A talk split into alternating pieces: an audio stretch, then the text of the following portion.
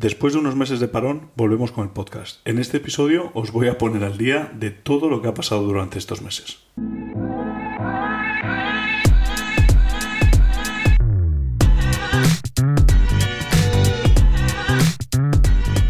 Bueno, bueno, bueno, bueno. Señores, bienvenidos de nuevo. Por fin, después de no sé cuántos meses de parón, retomo el podcast. Siento, quiero pediros perdón a toda mi audiencia, a todos los que dependíais de este podcast para ir a entrenar y no habéis entrenado en los últimos tres meses de parón. Perdonar. Los que dependíais de estos podcasts también para los viajes en el coche y habéis tenido que estar escuchando las noticias y la radio, perdonar. Y, y nada, que prometo retomarlo, prometo mantenerlo actualizado, aunque sea una vez a la semana. Al final estado, hemos tenido un arranque de año de locos. Al final ha habido, hemos estado intentando organizar todo el año, todo, tener una mejor estructura de contenidos, de proyectos. Y entre una cosa y otra, la verdad es que llegamos al final del año pasado un poco sin fuelle. O sea, llegamos agotados. El año pasado sacamos la friolera la friolera de 114 vídeos.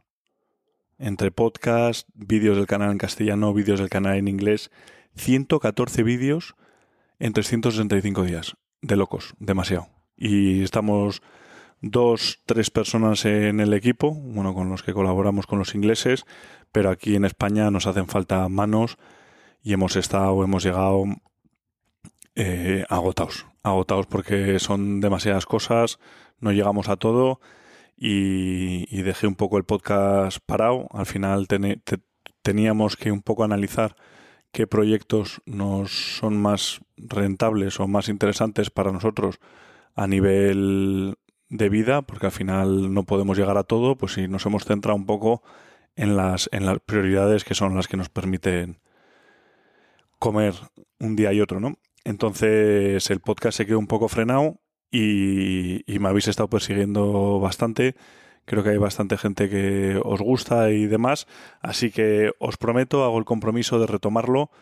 Este es el episodio no sé cuál, 50 y algo, pero lo voy a retomar y voy a traer a más invitados al podcast, eh, más historias, más anécdotas y demás. Así que nada, que con muchas ganas de comenzar esta, no sé qué temporada será, pero vamos, este 2022 otra vez con el podcast y con vosotros.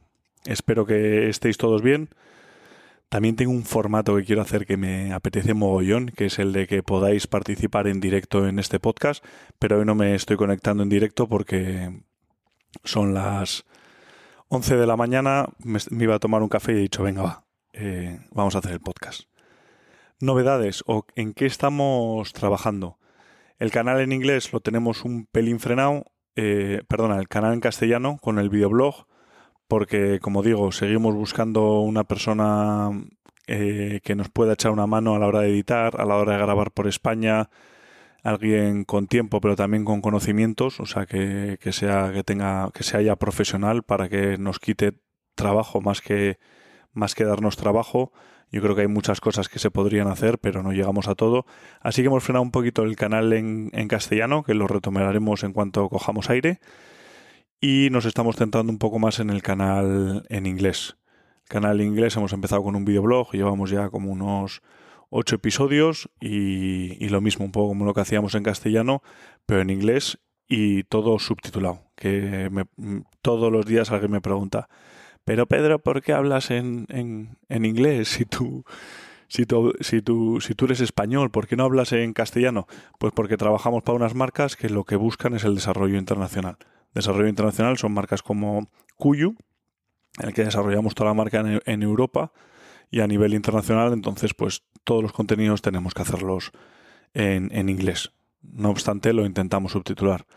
También decir que hemos, cogido, hemos cambiado un poco de colaboradores para este 2022, que estamos muy, muy ilusionados. Al final, la figura de colaborador, más que de, sponsor o como queráis llamarlo, eh, son empresas que, de las que trabajamos de forma muy cercana, que creemos mucho en ellas, en su equipo y que son las que nos permiten traeros este tipo de contenidos de forma gratuita a, YouTube, ¿no? Y a las distintas plataformas. Hemos empezado este año con, con una marca que, que ya haré otro podcast un día hablando sobre los productos y tal que estamos probando y la verdad es que estamos encantados. Yo he usado visores Lupol de toda la vida. Mi padre lleva con el mismo visor, no sé, 30 años y, y la verdad es que hacen unos productos muy, me sale la palabra reliable, pero como muy en castellano no sé sabría cómo decirlo, ¿no? O sea, como que son muy duraderos, fiables y demás en el campo para cazadura. Y sobre todo lo que más me identifico con Leupold el mensaje es con el mensaje de empresa, ¿no? Cómo persiguen esa línea de caza auténtica, caza salvaje, caza de cúrratelo tú y, y demás, ¿no? Y de hecho su eslogan es Be Relentless, es que significa sé no sé tampoco cómo se dice en castellano, es una palabra como que nunca tires la toalla, sé persistente, no te rindas nunca y demás, que, es, que me siento súper súper identificado con esa filosofía, ese estilo de caza y demás y yo creo que van a salir cosas muy interesantes y estamos encantados de, de colaborar con ellos y también otro cambio gordo es que hemos vuelto con, con Vergara. Eh, estuvimos hace unos años, no sé hace cuántos años, antes de estar con, colaborando con Sauer y un poco también por el rollo de la línea del mensaje que al final los productos en cuanto te metes con las gamas altas todos funcionan excepcional hay unas cosas mejores pues igual el sistema de medición es mejor en uno, la torreta de no sé qué, o uno tiene un poquito más de luminosidad, pero el otro tiene unas funcionalidades mejores, eh, uno es más práctico, el otro, no sé.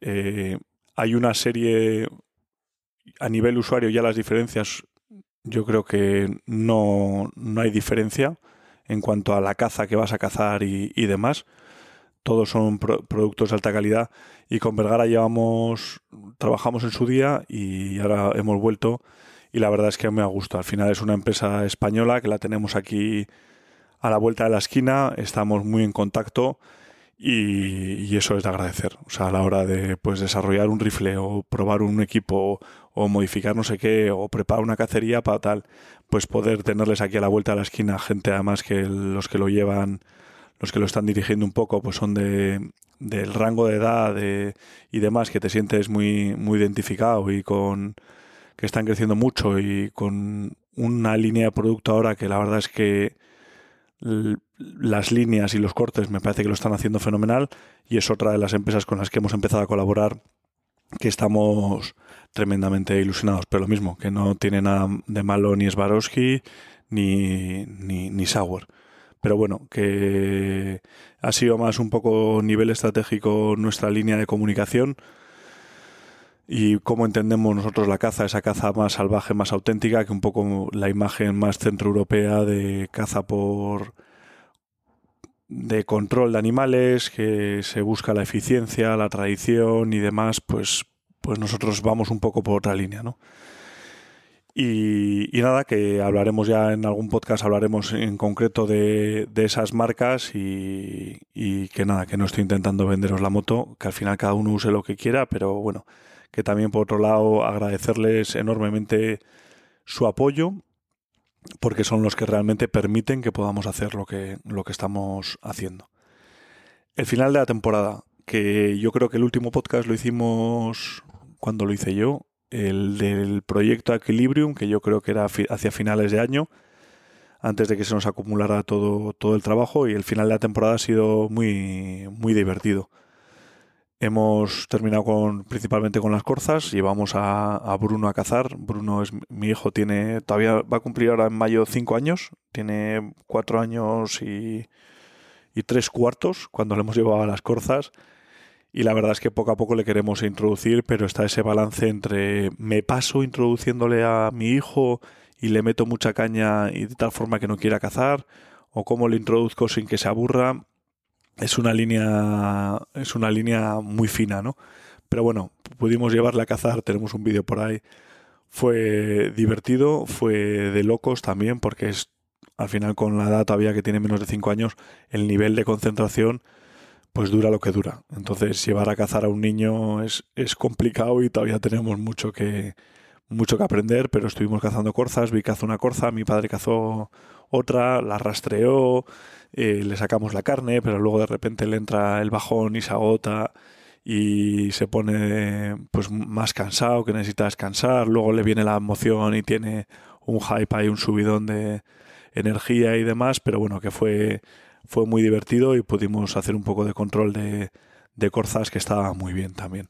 Luego, respecto a las corzas, también tuvimos una experiencia muy guapa que le voy a engañar a, a Miquel, un amigo mío, para que se, se, meta en el podcast y nos cuente en concreto, porque el vídeo ha quedado más corto de lo que me gustaría o más resumido. Me, me parece, bueno, para que el que no lo hayáis visto, Miquel es un amigo mío que era vegano hasta hace hasta el año pasado y, el año pasado, a raíz de ver una entrevista con, con Jesús Sierra y con Pedro Vivar y demás, esas dos entrevistas un poco le cambiaron, ¿no?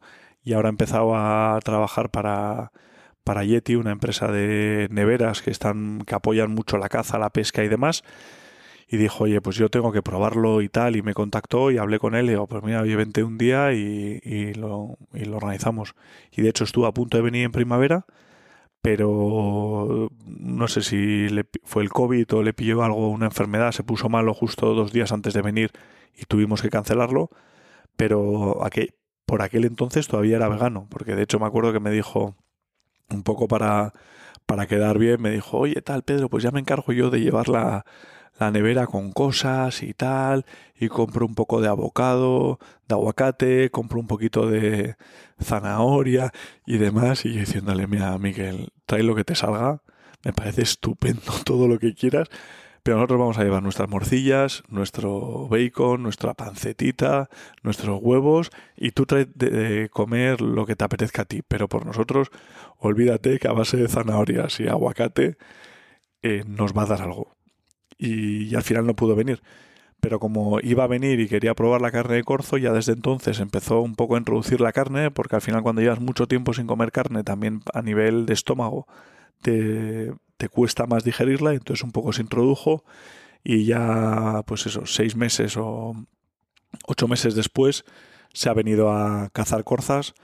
Cazamos un par de corzas, tiros limpios, tiros cercanos, 90, 130 metros, dos muertes limpias, le sacamos la carne, la verdad es que la experiencia fue muy guay, yo creo que se lo pasó, bueno, se lo pasó muy bien. Y le ha costado un par de días digerir todas las emociones porque claro, para al final hay muchas cosas que nosotros pensamos que, que son evidentes, pero hasta cuando llevas a alguien que que está tan alejado del mundo de la caza, te das cuenta que igual no son tan evidentes, ¿no? Entonces le ha costado, a la semana me llamaba y decía, joder, he estado pensando y tal, y yo creo que está todavía digiriendo todo lo que pasó, pero la experiencia fue muy positiva y, y lo que digo, lo que he dicho otras veces, si vamos convenciendo uno a uno a las distintas personas de nosotros, sobre todo a la gente no cazadora, y las, les llevamos a cazar para que vean lo que, lo que es, y cuanto más gente más alejada de, de lo que es una posición positiva acerca de la caza mejor, pues vamos a ir convenciendo uno a uno y vamos a tener a los mejores embajadores, que son aquellas personas que no son cazadoras, pero que, pero que la apoyan. ¿Qué más cosas sobre el final de la temporada? La caza con arco tradicional. Eh, se terminaba la, la, temporada y realmente pues ya, ya habíamos cazado, yo el año pasado ya había cazado todo lo que quería y ya estábamos un poco ya suficiente. Y a final de año me compré un tradicional, un arco recurvado. Eh, muy tradicional no es, o sea, es de lo más moderno en lo recurvado. Es un cuerpo, un riser de aluminio con, con palas ILF, o sea, algo muy botón de, de presión. La marca se llama Bivok, como Vivac, y, y, es americana y es, es custom, bueno, custom, custom, vamos, que decides el color y demás. O sea, no sé, no es que te hagan un arco desde cero.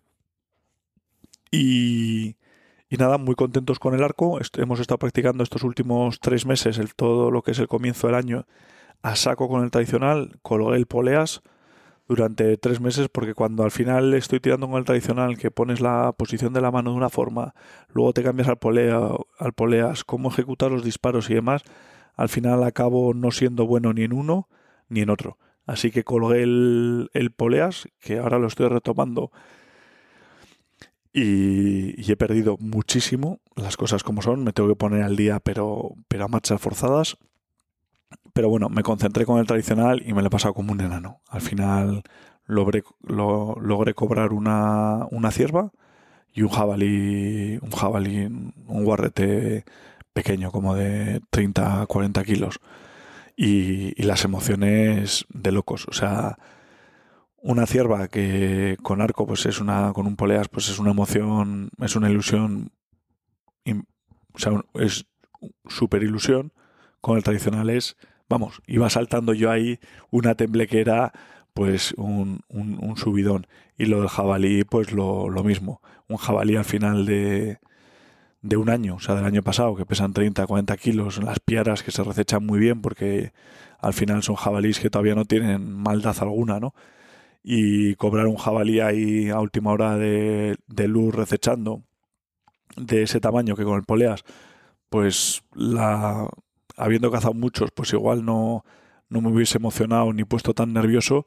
Con el tradicional fue otro, otro subidón, ¿no? Entonces, un poco retomar la caza con arco tradicional, que me flipa, me flipa, pero todavía no me quiero volcar al 100% porque tengo muchos años de caza por delante y me da miedo ya acabar tarao. Entonces, porque ya es una dedicación brutal y ahora mismo entre la caza con arco de poleas, los vídeos, el rifle, la escopeta, los viajes y demás, no, no tengo el tiempo para decir, mira, dejo todo, porque yo creo que sí que el arco con tradicional tienes que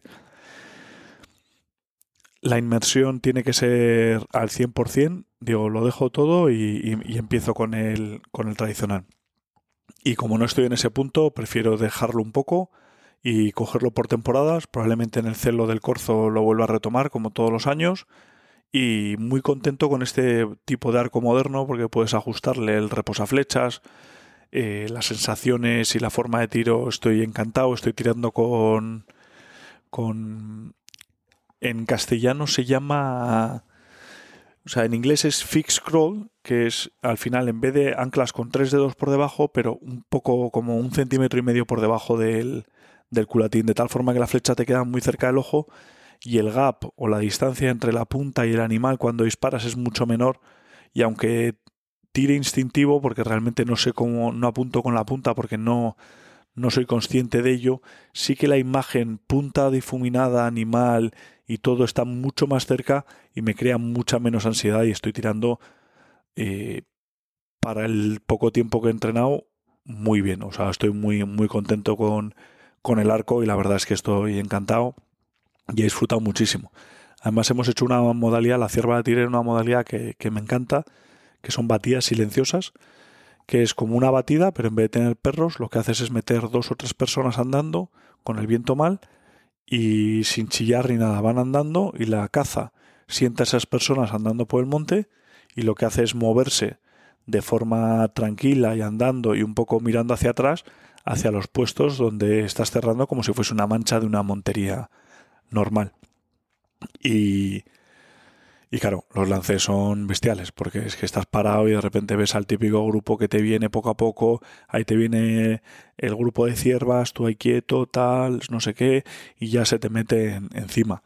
Y la cierva esta se, se me metió con otras tres o cuatro ciervas encima, bueno, a 22 metros le tiré, se hizo una paradita porque venían medio andando un poco mosqueados de los batidores y me ofreció un tiro cruzado y le pegué en todo su sitio. Corrió 40 metros y, vamos, el subidón, cuando todo eso que dices, qué bien ha salido todo, qué lance más bonito, pues, pues subidón.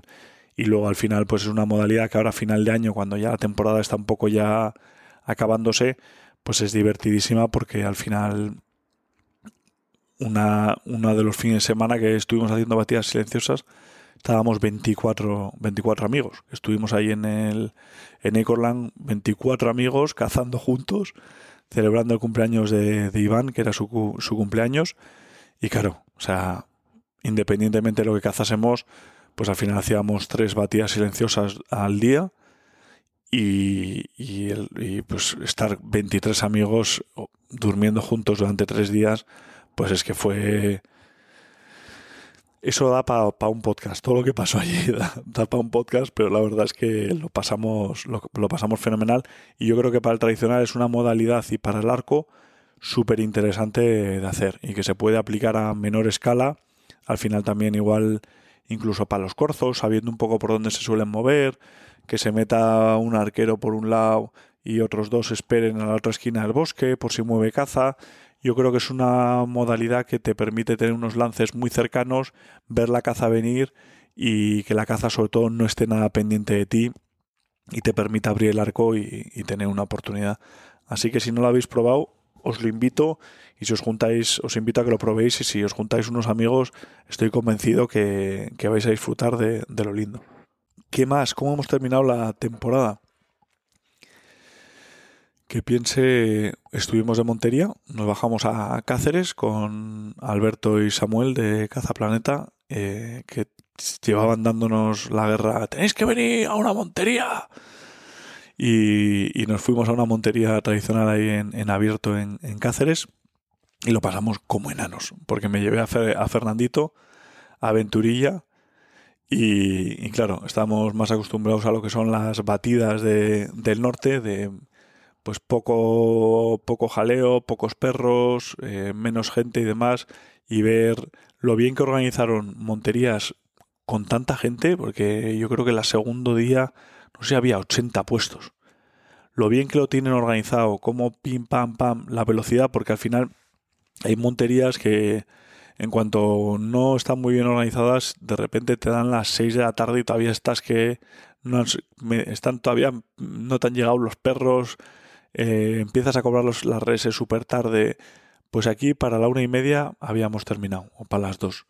Y eso es porque lo tenían todo súper preparado, pim pam, desayuno, ahora tal, tú tal, coches, fum fam, y enseguida estabas puesto y la montería era relativamente corta que disfrutas más, ¿no? Porque no son, no tienes esos ratos de tres horas que no oyes ni los perros, no sabes lo que está pasando. La verdad es que fue, fue muy divertido. Hicimos un, un vídeo también que estuvo gracioso. Cobré un jabalí, un zorro y, fallé. El segundo día estuve. Estuve lento de narices. O sea, pero muy lento. O sea, no sé qué me pasó, pero fallé. Bueno, sí sé lo que me pasó, pero es que me da hasta vergüenza contarlo porque algunos pensaréis que, que es una excusa barata, ¿no? Porque al final yo en la junta casi ni lo decía, pero digo, ¿cómo voy a decir?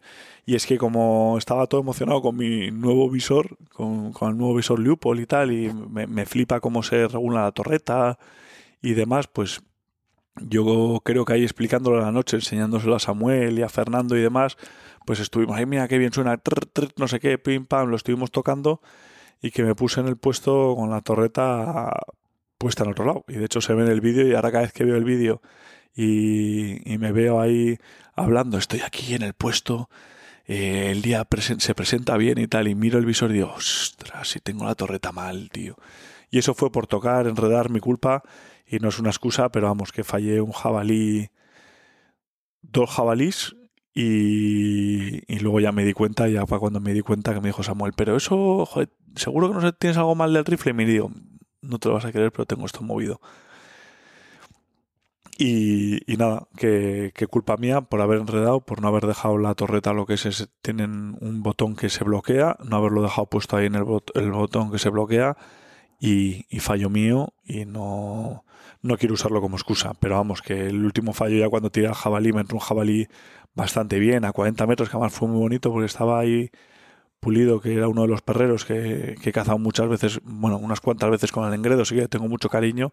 Me acuerdo que pasó y tal. Y le dije, Pulido, sácame un jabalí de ahí de, la olla esa. Tal que lo digo, tal que, tal que pasa, ¿no? Se mete en la olla que, siguiente y saca un jabalí y de repente se oye, ¡ahí va el pancho! ¡ahí va el pancho, el jabalí!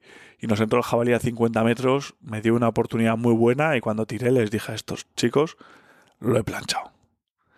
Y, Samuel y Fernando como... Mm, bueno, la verdad es que para haberlo planchado, la verdad es que no ha reaccionado mucho.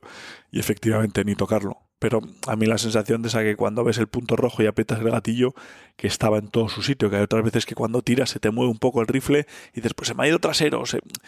Yo qué sé, pues esa vez tenía muy buena pinta. Entonces es cuando ahí miramos y nos dimos cuenta de, del error, pero bueno, oye, hasta todos tenemos fallos y, no lo reconocí en el vídeo porque me dio vergüenza pensar que estaba poniendo eso como excusa, pero esa es la realidad. El que se lo crea bien y el que no también. Más cosas y, novedades de, de, este comienzo de año que también nos llevó bastante currillo. Hemos lanzado una academia de caza con rifle. Teníamos, para todos los que no lo sepáis o seáis nuevos en el podcast, tenemos una página web que es Academia de la Caza, en la que estamos subiendo distintos cursos en distintas modalidades. Llevamos dos. La Academia de la Caza con Arco, que es un curso de 17 horas. Ese es el más extenso de todos, que ese es, lo hago yo, lo doy yo. Y son, no sé cuántas eran, como 70 clases online en las que explico de cero hasta el final todo lo que tienes que saber para cazar con arco, desde técnica, equipo, material, cómo ajustarlo, eh, el rastreo, formas de caza, técnicas, todo. O sea, 17 horas es un curso súper denso, pero es para. lo puedes hacer online cuando quieras. Tenemos eh, sesiones de coaching eh, con los alumnos de la academia para un poco hablar de, de todo esto y de corregir la forma. Te mandan un vídeo, lo corriges, uno te pregunta dudas. Entonces hay una comunidad también en torno a eso. Y hemos decidido exportar esa misma idea a otras modalidades con el fin de educar más a la gente y que la gente vaya más preparada. Y entonces le pillé a Rafa Carrillo, que es amigo mío y que el tema del tiro con la caza con rifle pues lo tiene más que dominado. Y le dije, oye, vamos a hacer un curso este más pequeño de seis horas y quiero que expliques, o sea, perfectamente lo que es la caza con rifle y el tiro con, rifle. No está enfocado para nada en larga distancia, pero al final son, son de caza, tampoco está enfocado a modalidades de, de tiro de, de... Joder, siempre lo digo mal, no sé si es PRS o PRS o modalidades de tiro de larga distancia y demás, está enfocado en caza. Y la verdad es que yo como cazador con rifle, eh, haciéndolo he aprendido un mogollón, porque hay muchísimas cosas que hemos crecido sin con poca educación y, y a mí nunca me han explicado cómo montar un visor, eh, qué es el paso de estría, el paralaje, por qué es importante y cómo afecta, qué significa, eh, cómo limpiar el rifle de forma adecuada, elección de la bala, de la trayectoria, de las torretas, cómo, no sé, o sea, cómo se comportan los distintos proyectiles. Muchísimas cosas, que hay cosas que pues sí sabía, la técnica de disparo, pues sí, yo tiro con el rifle, pero pues me pongo ahí, me encaro, pero hay muchísimos detalles de cómo apretar el gatillo, la respiración, muchísimos detalles que se me escapan y que a raíz del curso pues he aprendido un mogollón. Y aún así me queda muchísimo por aprender, porque el otro día estuve con, con Rafa tirando en el, en el campo de tiro, probando el, nuevo rifle que me he pillado. Y, y es alucinante, porque estás tirando a 100 metros apoyado de narices y mi agrupación es el doble que la de Rafa, con el mismo rifle. ¿Qué dices, Oye, Rafa, ¿pero qué haces distinto? Porque estás agrupando los tiros. O sea, que parece que el rifle es una herramienta que tú tocas el gatillo y siempre sale recto, pero son 100.000 cosas de cómo apoyas el rifle en, en lo que es el hombro, cuánta presión le metes, la torsión de la mano. Todo eso es un poco lo que cuenta Rafa en el curso y que es súper interesante. Y, y, es una de las cosas que nos llevó bastante tiempo realizar y perfilar y tenemos otros proyectos por delante que también yo creo que van a ser muy interesantes con la idea de que todo el mundo pues pueda introducirse en la caza de las distintas modalidades de la caza de la forma más eficiente porque aprender todo lo que cuento yo en el curso ese del arco por ti mismo pues te va a llevar pues pues a mí me ha llevado 20 años.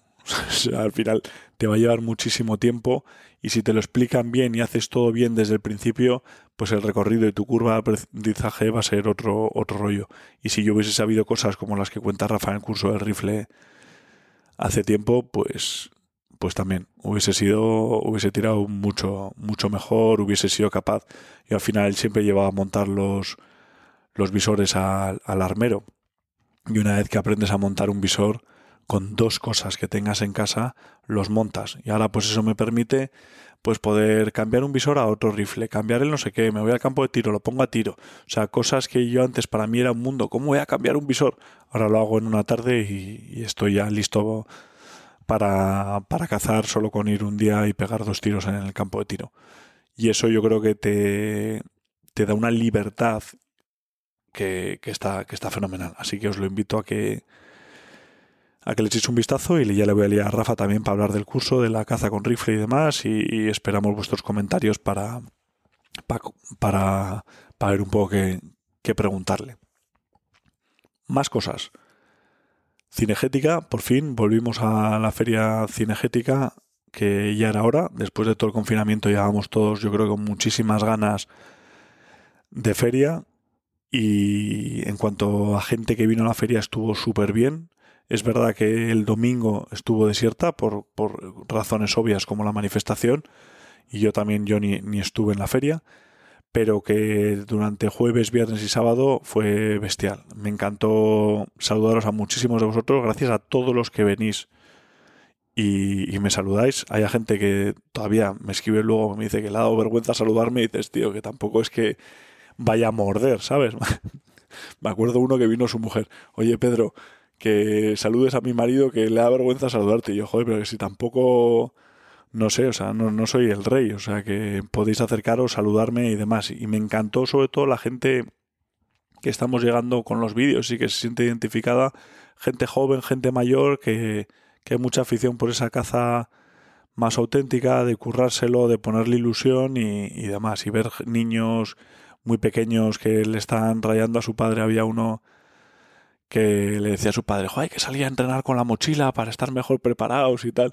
Pues ver esa ilusión de la gente joven por, por la caza es algo que tenemos que trabajar y, y a ver si le doy una vuelta también pues para involucrar a esa gente más joven que son el futuro, que sin ellos estamos, estamos perdidos, ¿no? Y además, y entre ese sector y la gente que quiere iniciarse en la caza, que también es, es que es un, iniciarse en la caza es súper complicado. Al final, si no tienes amigos, es un, es un drama, ¿no? Pues un poco, pues la verdad es que muy ilusionado, eh, lo pasamos fenomenal, fue realmente agotador la feria. Yo acabé agotado, estuve toda la semana siguiente destrozado, pero bueno, eh, la verdad es que teníamos ganas. En cuanto a stands y, y, tamaño de la feria, yo creo que estaba como otros años. Me hizo ilusión ver, eché en falta alguna marca, pero, pero bueno, eh, ver algo, distribuidores como Borchers, estaba Ardesa, eh, así marcas grandes de ropa estaba Kuyu, Sweat Team y, yo creo que nada más. En óptica pues eché en falta un 6, pero estaba Swarovski, estaba Leupold, estaba Leica. Eh, de rifles pues vino Ardesa, eché menos a, a la gente de Vergara, que estaban también los de Borges también, pues Beretta pues no está, pues al final Escopesa tampoco, pues al final Blaser tampoco, Sauer tampoco, pues se echa mucho en falta esas marcas que, que, estén en la feria y que apoyen al sector, porque al final sí que es verdad es que son precios caros y es muchas veces difícil de justificar. Hay mucha gente que se hace los números equivocados, ¿no? Y te dice, oye, ¿por qué Cuyu no está en la feria de no sé qué? Y al final hay que entender que si una feria te cuesta el, el espacio, te cuesta el crear el stand, montarlo, las comidas de la gente, de los ayudantes, las dietas, tal, no sé qué, pues al final es una pasta, ¿no? Y, y si te cuesta, por decir números, eh, pues 15.000 euros o 10.000 o 20.000 euros, no significa que con que vendas 20.000 euros en ropa ya has cubierto la feria. No, porque la ropa o los rifles tienen un margen de beneficio. Entonces, tienes que vender normalmente, si la feria te cuesta 20, tienes que vender 80.000 euros para cubrir el coste. Y luego, para que te empieces a ir rentables a partir de esos 80.000 euros. O sea, que al final todo lo que tienes que vender es, es, es verdad que muchas veces que no está justificado a las empresas ir, pero que es una pena que no se busque una fórmula para que salga mejor a todo el mundo y que estén todas las marcas ahí potentes apoyando el, sector, ¿no? Pero vamos, que estuvimos también de visita en la IWA, que es la feria europea, que esa solo es para profesionales, que, se, que tiene todos los años en, en Nuremberg, y aquello fue una, una, tristeza. Yo he ido muchos años, no es para el público, o sea, es para distribuidores y demás, para que vayan a hablar con las marcas principales, y me llevé una desilusión tremenda. Al final todo el grupo Blaser no fue, y el grupo Blaser es inmenso, pues está Blaser, está Sauer, está Mauser, o si tienen óptica, yo creo que tienen la suya y demás. Tampoco todo estuvo todo el grupo Beretta, que el grupo Beretta es otro grupo inmenso. Estamos hablando de Saco, estamos hablando de Beretta, Benelli, no sé, o sea, no sé cuántas marcas hay más de, de Beretta. Ahora creo que han comprado, o están en fase de compra de Rua, que lleva la munición, creo que es RW, RWS, Gecko mm, y no sé qué más, pero vamos, que son eh, grupos muy grandes. Hubo unos vacíos en la feria como nunca y, y además no tiene previsto de que vayan a volver. Si a eso le añadimos los problemas de la guerra, que hubo mucha gente que no pudo ir y demás, pues la situación es bastante, bastante triste de la Feria de la Igua y, el futuro no me gusta nada como, como les pinta. Tampoco estuvo Swarovski. No sé si estuvo Leica o Zeiss, tampoco estuvieron. O sea, fue la verdad es que un auténtico desastre. Yo al final me animé por un tema de la European Bow Hunting Federation, la Federación Europea de caza con arco, que me pidieron el favor un poco de hacer una presentación a favor de la, de la caza con arco en Europa. En Europa, en la mayoría de los países, está prohibido cazar con arco. Y hice una presentación que al final he decidido colgarla en mi canal. Aunque lo estuve pensando, porque ya no puedo repetir esa presentación en, en ningún lado. O sea que ya la tenía un poco preparada y hecha. La verdad es que era muy cómodo. Y un poco explicando los mitos, eh, o las cosas que tiran atrás un poco a la gente para legalizar la caza con arco que no les gusta. Que si no tiene buena penetración, que si el arco no es letal, que si se dejan animales heridos, todo un poco explicando esos mitos con ejemplos y con vídeos para intentar convencer a esa gente que viene del rifle o de las administraciones a que dejen legalizar la caza con arco. Porque en países como Inglaterra, eh, Bélgica hay una zona Austria, Alemania, pues hay muchísimos países que está prohibida la caza con arco y a mí me da una pena porque me encantaría ir a Suiza un día a cazar o a Suecia con el arco, sería bestial, ¿no? Pero poco a poco esto la gente está trabajando mucho, con muy pocos recursos, la verdad que es lo más complicado, que al final todo esto es cuestión de, de dinero y, y, ojalá que se vayan viendo, viendo cambios. Al final países como Rusia lo ha legalizado, aunque no sé cuándo vamos a poder ir a cazar a Rusia, porque yo iba a ir este verano y, yo creo que se me ha complicado. Lo han legalizado la caza con arco, entonces yo creo que es cuestión de tiempo, educación y de ir haciendo un camino bueno y dando los pasos correctos y teniendo en cuenta que cada vez que hagamos algo mal es como tirar 10 pasos para atrás, ¿no? Pero bueno, poco a poco yo creo que se va a conseguir el cambio. Y en este país, pues más de lo mismo. Estuvo la manifestación, que fue un flipe ver a tanta gente, a tantos de vosotros ahí en la manifestación, apoyando a la gente que ha salido en autobús a las 12 de la noche para estar ahí en Madrid. Me parece bestial el, el apoyo y, y todo el mundo cómo se ha volcado. Y lo que más me gustó es ver cómo todo tipo de cazadores al final yo creo que hay algo de división de, oye, pues yo cazo con arco, yo cazo con tradicional, yo cazo con arco tradicional pero sin camuflaje, yo cazo con rifle eh, sin visor, yo con semiautomático, yo tiro a larga distancia, yo solo cazo con la menor porque es lo más puro, los jabalís fuera de... O sea, al final todos somos cazadores y creo que en estos tiempos lo importante es estar unidos. Y a mí lo que me encantó de ver en la manifestación es ver a todo tipo de cazadores y de gente del campo unidas, sin ningún tipo de diferencia. Había gente de alto nivel social, de bajo, había curriñas al lado de banderas españolas, había cazadores de menor con realeros y con cazadores internacionales, todos unidos, todos de buen rollo y todos apoyando lo mismo. Y me encantó que no hubo ningún incidente, no se hicieron daños, la gente disfrutó una fiesta y demostramos un poco a Madrid quiénes éramos. Que para la gente que, que está muy... O sea, yo creo que la gente se enteró que éramos cazadores, pero luego a nivel mediático la verdad es que la repercusión que, que tuvimos no era la que esperábamos, ¿no? Se dividió para los que no estéis al tanto, igual escucháis de otras partes del, mundo. Se, en la manifestación hubo como unos 400.000 personas, 500.000, la verdad es que hubo muchísima gente. Yo creo que hacía muchísimo tiempo que no se hacía una manifestación tan grande. Hubo una contramanifestación animalista que había 40, que la comparación, pues las comparaciones son odiosas. Y, y se, se agrupó también a la gente del mundo rural, agricultores, ganaderos, con los cazadores. Los cazadores iban de naranja, los agricultores y ganaderos yo creo que iban de amarillo, no me acuerdo cuál era el código, un poco pues para visualizar quién era de cada bando, aunque somos todos del mismo, pero un poco por contabilizar cuánta gente era cazadora, cuánta no, para saber un poco, ¿no?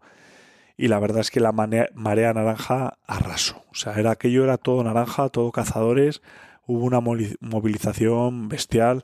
Yo creo que las distintas organizaciones, la federación, eh, las fundaciones, organizaciones y demás, se, se movieron, organizaron súper bien lo del tema de los autobuses y demás, pero desgraciadamente no tuvimos esa repercusión mediática por dos temas, ¿no? Porque al final la caza no está bien vista y ha habido un mensaje interno de que no se hablase de la caza, que se hablase de otras cosas y encima ha coincidido con el peor momento histórico con lo de la guerra, los precios de la electricidad por las nubes, el gasoil como nunca, pues al final, pues, pues a la gente que le interesa, pues que no llegan sus alimentos, que está muy caro el eh, cultivar y mantener una explotación y todo eso, y al final eso es un poco lo que ha llegado diciendo como un poco que la razón de la manifestación era era quejarse de los precios del petróleo, culpa de Putin, todo es culpa de Putin ahora, y, y no lo que nos, nuestra razón que nos habíamos movilizado, que era en contra de la ley del bienestar animal, que además ahora ha salido otro anteproyecto de ley que da mucho miedo porque ya mete los animales salvajes y demás, pero tampoco soy el más indicado para hablar sobre ello. Voy a buscar a alguien que sepa muy bien exactamente explicarnos con manzanas qué, qué es el anteproyecto de ley, qué pasos lleva, qué va a pasar, qué implicaciones tiene y demás, y ver un poco, y creo que estaría guay también ver un poco de las, creo que eran como 10 propuestas, 11 reivindicaciones claras y específicas que a la ley del bienestar animal, la prohibición de la caza del lobo, la prohibición en los parques nacionales, había como 10 propuestas concretas después de la manifestación, si se han tomado alguna medida, si no, si va a haber algún cambio, si ha valido para algo o para nada. Porque si no ha valido para nada, pues la verdad es que hay que pensar, pero lo que no podemos es seguir seguir como, como estamos. Y después de todo esto, que la verdad es que, claro, después de tres meses, pues han pasado un, huevo de, cosas. Que, que, nada, que comenzamos ahora ya con la temporada corcera. Muchísima suerte a todos. A ver si en el próximo episodio hablo un poco más de, de los corzos. Este año vamos a estar un poco más paraditos. Tenemos otros proyectos. Hemos dejado uno de los cotos de caza porque estaba, la verdad, la situación de los corzos estaba dramática, no solo por los gusanos, que en el norte de Burgos ha pegado mucho y las densidades han bajado muchísimo, pero también la, gestión de los cotos en muchas zonas es de, día a día, no hay proyectos a futuro y al final los cotos pues se los acaban cargando. O sea, al final eh, más vale dinero que entre hoy que lo que pueda pasar mañana y lo coge un cazador, lo deja, al año siguiente lo coge otro cazador, le da mucha caña porque tampoco se lo dejan para con proyecto a futuro, lo deja, otro cazador lo deja y al final, pues entre el gusano y una gestión nula, inexistente, que todo el mundo va, caza, aprovecha y se pira, y ya también hay orgánicos que le dan caña, furtivos hemos tenido y demás, pues la verdad es que el, el corzo tiene dos enemigos, el tipo de gestión y las enfermedades, pero el tipo de gestión yo creo que, es muy importante y, al final sin proyecto a futuro hemos decidido dejarlo no nos cuadraba y, nada, pues este año tendremos menos menos precintos de corzos y tendremos que sujetarnos un poco y disfrutar lo que, lo que tenemos. Y, y, nada, y poco más. Que el lunes que viene, voy a ver si lanzo este podcast ya, esta tarde, y el lunes que viene, que es lunes día 11 creo, eh, lanzamos Stack Culture, el primer episodio de Alemania, que espero que os guste. Lo hemos hecho más tipo documental, un poco un formato distinto, pero yo creo que bonito es, es precioso y el lance es precioso, que lo subtitularemos al castellano, que espero que os guste. Por favor, seguir apoyando el canal. Os agradecemos un huevo, perdonar la ausencia y haber estado desaparecidos este tiempo. Y que nada, que millones de gracias por todo el apoyo, sobre todo en la feria, que hemos vuelto cargados de pilas y súper motivados y que nos vemos en el próximo episodio. Dejadnos en vuestros comentarios de qué queréis que hablemos en el próximo podcast. Y nada, que muchísima suerte a todos con, con los corzos y mantenernos informados, ¿vale? Venga, hasta luego. Muchas gracias.